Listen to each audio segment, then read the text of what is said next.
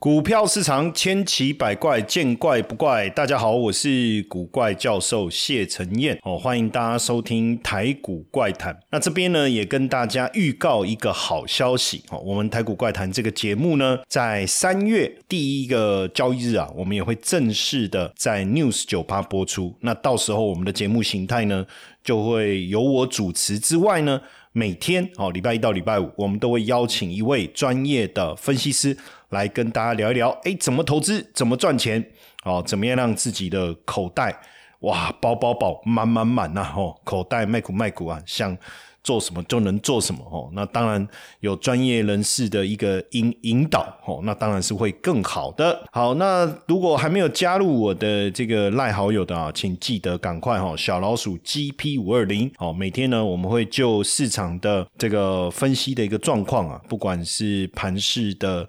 焦点呢，还是产业的热点，还是有什么样标股值得跟大家分享的，也会在 live 当中来跟大家分好好的这个报告一下，好不好？当然，先来看一下今天台股哦，昨天呃，实际上很多人会说，哎，这几天台股的走势好像没有跟上这个美股哈，因为。坦白讲，昨天纳斯达克跟费半哦，虽然没有大涨，但是仍然维持原本的涨势哦，算是小幅度的一个上扬。那照道理，这个呃台股呢，哎，昨天没什么表现嘛，对不对？因为昨天这个开盘上去以后被打下来哈，那就今天怎么没有至少维持平盘吧，对不对？啊，或者是说补涨，哎哎，结果都没有哈。那怎么会这样呢？哦，这当中呢，跟昨天。的 这个讯息有没有关系？因为昨天这个我我我看到这个讯息的时候，我我我其实没有想太多了哈。但是大家就仔细的去研究以后，发现了几个状况哦，包含了第一个说，哎，中文是卫星啊，英文为什么是这个飞弹呢？哦，而且重点这是国家级的警报啊。但是我觉得更有趣的是，在一个群组哦，有人就特别写，他说。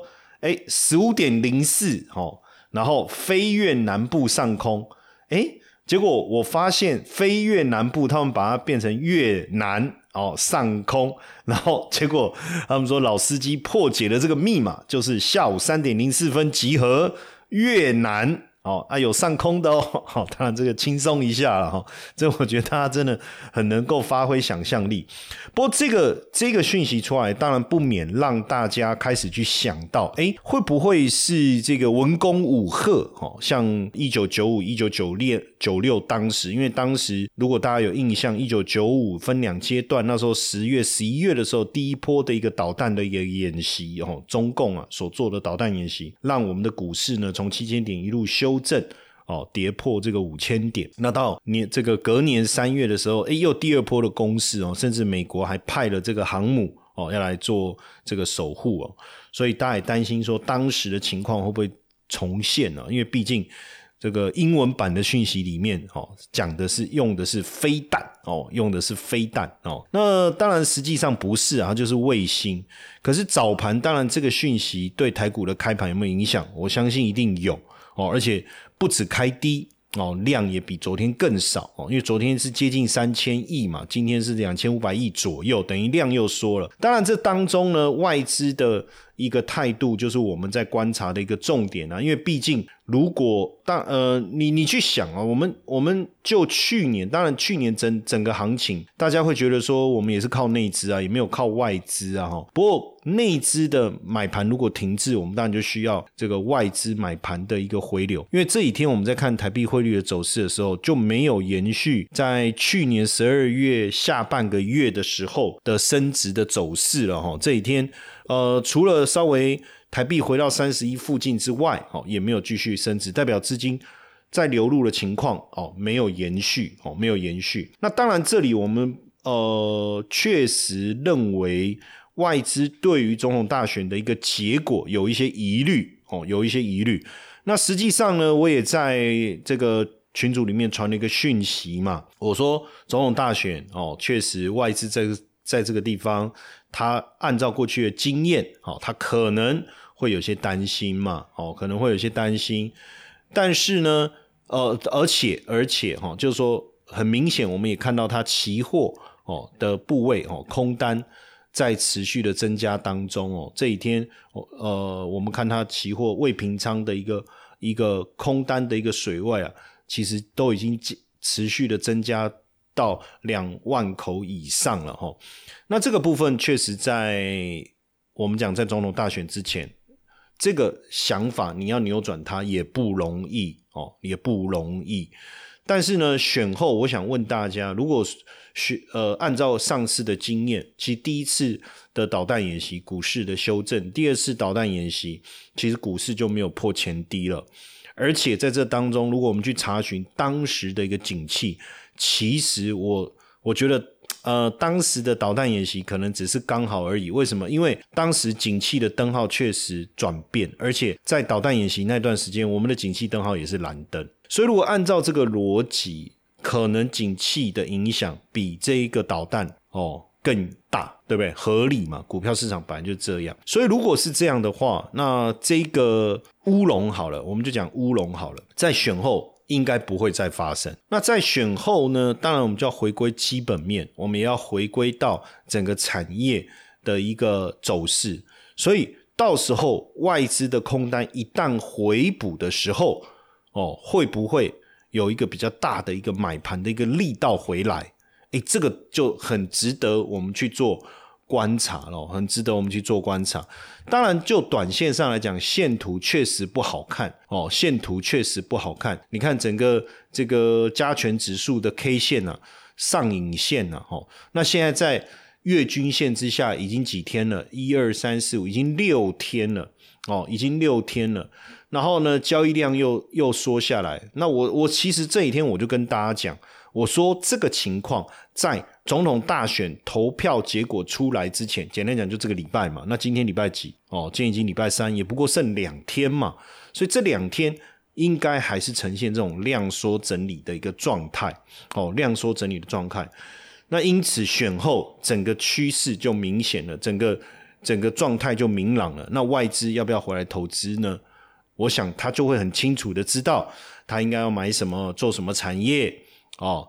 当然，在这当中，我觉得防守还是很重要。防守的点，我会用十二月十四号跟十二月二十一号。为什么呢？因为十二月十四号长虹开盘以后走高嘛，吼，开盘以后走高，它是。开高走高啊，哈，开高走高啊，开高走高啊。那长虹啊，后面在十二月二十一号的时候压回修正出下影线，所以如果我们用十二月二十一号下影线的低点哦来看的话，是一七四四二哦，它是一七四四二。那我们就对应到十二月呃一月十号呃十二月十四号哦。前面横盘整理，大概整理了二四六八十十一个十一个这个交易日哈，那所以那你就形成了所谓的密集区，因此这个地方我认为防守性应该是够强，应该是够强的哦。所以为什么我我这这两天我就跟大家观去观察，我说我们可以去观察一万七千五这边的一个状态如何。有没有防守？当然今天是跌破了哈，所以这两天如果就站回来，我觉得也没也就没有什么事情哦，也就没有什么事情。那选后一切都明朗。不过今天盘面大家如果特别注意去看了，有没有看到军工股？可是呢，这里面我详细的说明给大家听哦。实际上我我我在早上讯息。一大早的时候，我就传给大家，在盘中我就说，军工股确实会因为这个文攻武赫的部分哦，带来想象力哈。可是为什么今天这些军工股都是这个上影线特别的长，对不对？上影线特别长。如果大家有注意看的话，哎，早上的时候真的行情整个冲出去了哦，行情整个冲出去。可是冲出去之后呢，我们发现，哎，续航力是不够的，续航力是不够的。不管你说。今天涨幅比较大的哦，算是你说这个雷虎啦哦，还是说这个呃前面几个包含了我们在讲宝一啊哦宝一啊哦，其实都是上影线了哦，都是上影线。那所以你你真正我们在看啊，我们真正在看，还是要回归到整个产业的营运个股的营运获利了，并不是说。呃，军工股没有机会，而是说我们去观察这个军工股哦，在这一轮当中啊，真正大涨的时间点啊，其实是从二零二二年下半年，就俄乌战争啊，各国提高这个军事国防预算以后啊，就一路的攻高上去啊。如果以宝一来讲，当时在十五块附近一路大涨到接近七十块。当然，现阶段来讲，你有没有这么强的议题继续的发酵？那这时候，当然我们要回归到基本面去看了。回归到基本面去看，你如果我们回归到基本面以后哦，我们去看这些军工股的一个呃获利的一个情形哦。那比如说，我们以这个宝一来看，那法人有没有买？我们看外资也没有特别的介入啊，对不对？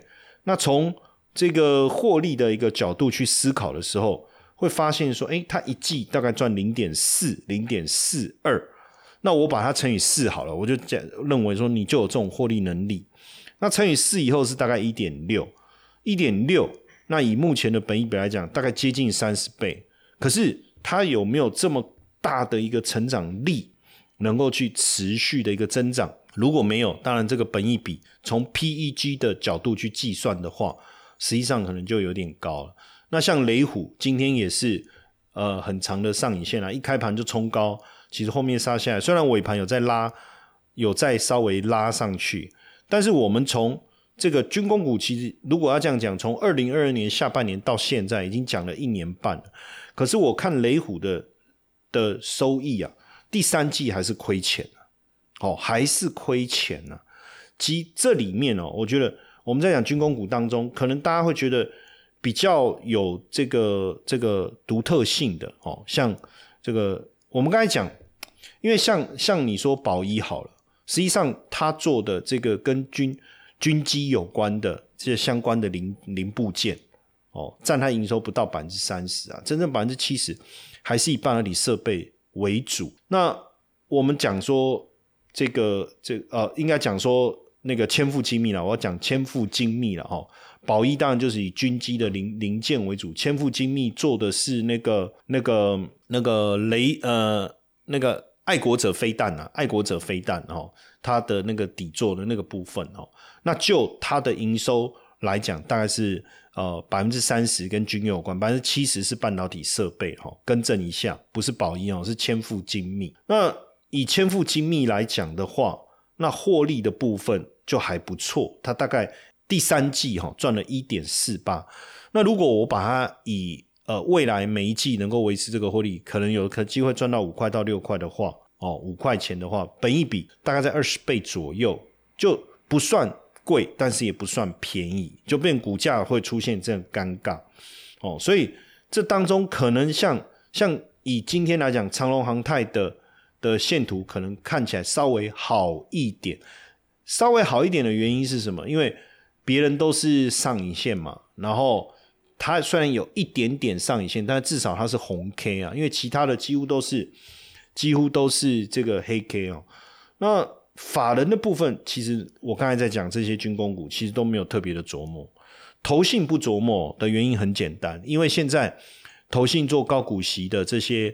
这个 ETF 啊，哦，实际上配息、获利跟配息变得很重要，这已经变成他们的选股的逻辑了哈。那如果是外资，也没有什么琢磨啊。那外资你也可以视为说是这个公司自己的资金，好像也没有特别的参与，对不对？那就以我讲长隆航太为什么稍微好一点？因为毕竟它除了军机之外，一般的飞机的维修也有。那我们去看它的 EPS 哦，第三季是一点六七，那年度算下来，如果能够维持这样的一个获利能力的话，大概在六块半左右。诶，那以本益比来讲，以目前股价，以今天收盘一百零三点五来看的话，诶，本益比相对来说哦，是不是就比较诱人许多，对不对？哦，就诱人许多。所以如果我今天真的要做军工股的话，可能长隆航泰。哦，长隆航泰我会比较有兴趣，可是它的交易量又很少哦。像以以今天来讲，交易量也不到，连一千张都不到，才八百多张。那交易量少的股票，如果又没有法人琢磨，其实要冲起来，有时候以难度也比较高了哦。就是说，虽然被低估，哎，可是量不够，法人没关注，你要它有明显的上涨也很困难哦，也很困难。所以为什么我今天就特别提醒大家啊，军工看一看啊，不用特别的去。琢磨的原因就在这里。当然，延续我们昨天在谈的这个 CES 展了哈，这里面有一个讯息，我觉得蛮酷的，就是三星在 CES 展展示全透明的 Micro LED。哎，这个这个荧幕，大家如果有机会哈，再上去看一下，哎，真的没有边框哎，而且重点是你的电视画，你可以看到电视后面。就因为以前我们叫印象馆嘛，那那个电视后面好好好大，好好就是整个屁股很厚嘛。然后现在什么液晶电视也好了哈，电浆电视要呃什么这个四 K 什么对不对？八 K 这一类的，不管现在到底显示诶到什么程度，你有没有发现，你就是看不到电视荧幕后面有什么东西，因为它就是一个壳，全部把它包装起来。诶，可是三星这个真的很酷哦，跟各位讲，它这个。透明的 Micro LED 的荧幕哦，也就你在观看的时候哦，当然就没有边框啊，然后画面很像浮在半空中诶，这个电影其实已经有出现过哦，所以我觉得这个太酷了。那这个这这这一台这一台的的价格到底要多少钱？一百一十寸的 Micro LED 哦，十十十五万美金啊！好酷哦！这个真的只能拿来炫富，是不是？但这就是一个科技发展的一个方向。所以这两天，当然我们也也也持续的在观察，因为像这个最近大摩啊，哦，也开始看多这个面板股哦，像这个友达跟群创哦。那第一个当然电视面板的价格，他们摩根士丹利认为三四月可能反弹哦，可能反弹。现在也许氛围稍微差一点，主要还是。总统大选的一个关系哦，但是这个农历年过后哦，再叠加的空间有限哦。不管是欧洲的国家杯、奥运的举办，回补库存的时间可能会比我们比正常的季节性还来得再早一些哦，再早一些。所以呢，大摩也调整了友达跟群创的投资平等哦，投资平等。所以你看，去年其实九月的时候，大家对面板。看法其实还还是保守，但是现在这个产能利用率呢，第四季在百分之七十哦，今年第一季大概百分之六十，产能率还没有完全的一个提升哦。但是随着面板价格的一个带动，整体的状况应该会慢慢的好转哦。那这一次友达跟群创在 CES 展当中，还特别的展示了智慧车载的一个技术哦，智慧车载的技术。包含友达秀了车用 Display HMI 的解决方案哦，那群创的 Car Use 哦也展示了全球首创 Privacy 的技术，还有 InVC In 呃 In InVC View 的这种隐藏式显示器的这有关车用显示产品的一个技术哈，那这些其实也都是未来除了。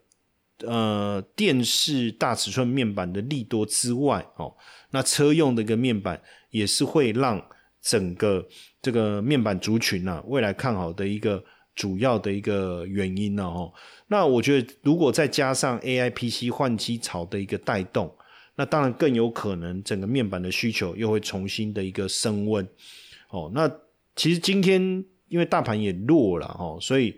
像呃群创啊，哦或者是友达，其实股价也没有什么特殊的一个表现哦，已经连续回档三天，但是这呃应该是说连续三根黑 K 了，然后回档两天了。那从但是从量来看，其实已经稍微有一些收敛哦，有一些收敛。所以如果呃行情呢修正到年线附近的话，哦年线附近的话，现在年线的位置大概在十三块八左右。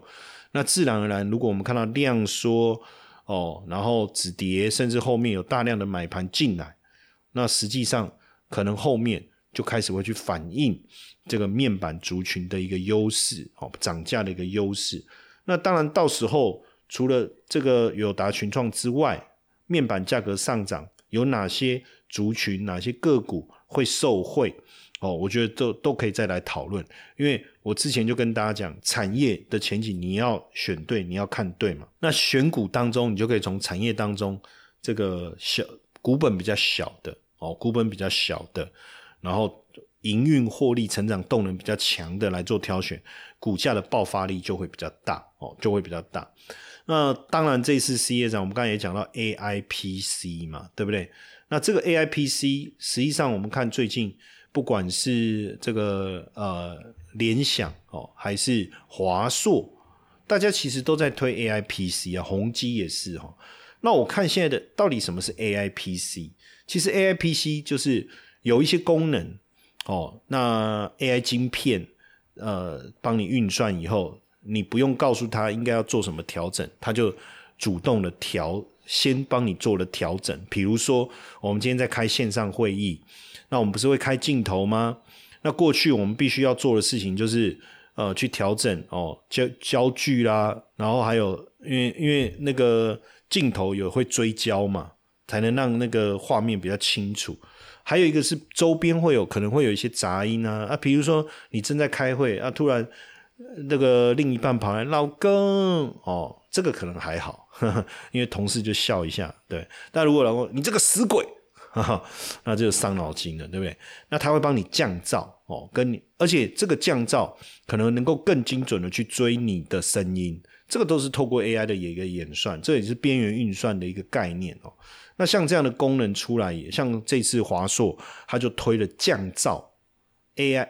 因为你说降噪啊，一般的耳机什么不是都会降噪吗？诶，其实可能不一样，它更主动的去帮你做这个计算。所以未来，比如说我们在在录这个 podcast，如果这是有 AI 功能的这个麦克风的话，甚至可能我咳嗽，它可以马上的把这个声音把它阻绝掉，对不对？哦，所以会越来越越聪明，越来越聪明。所以今天我们在看哦，整个 AI PC 概念股当中。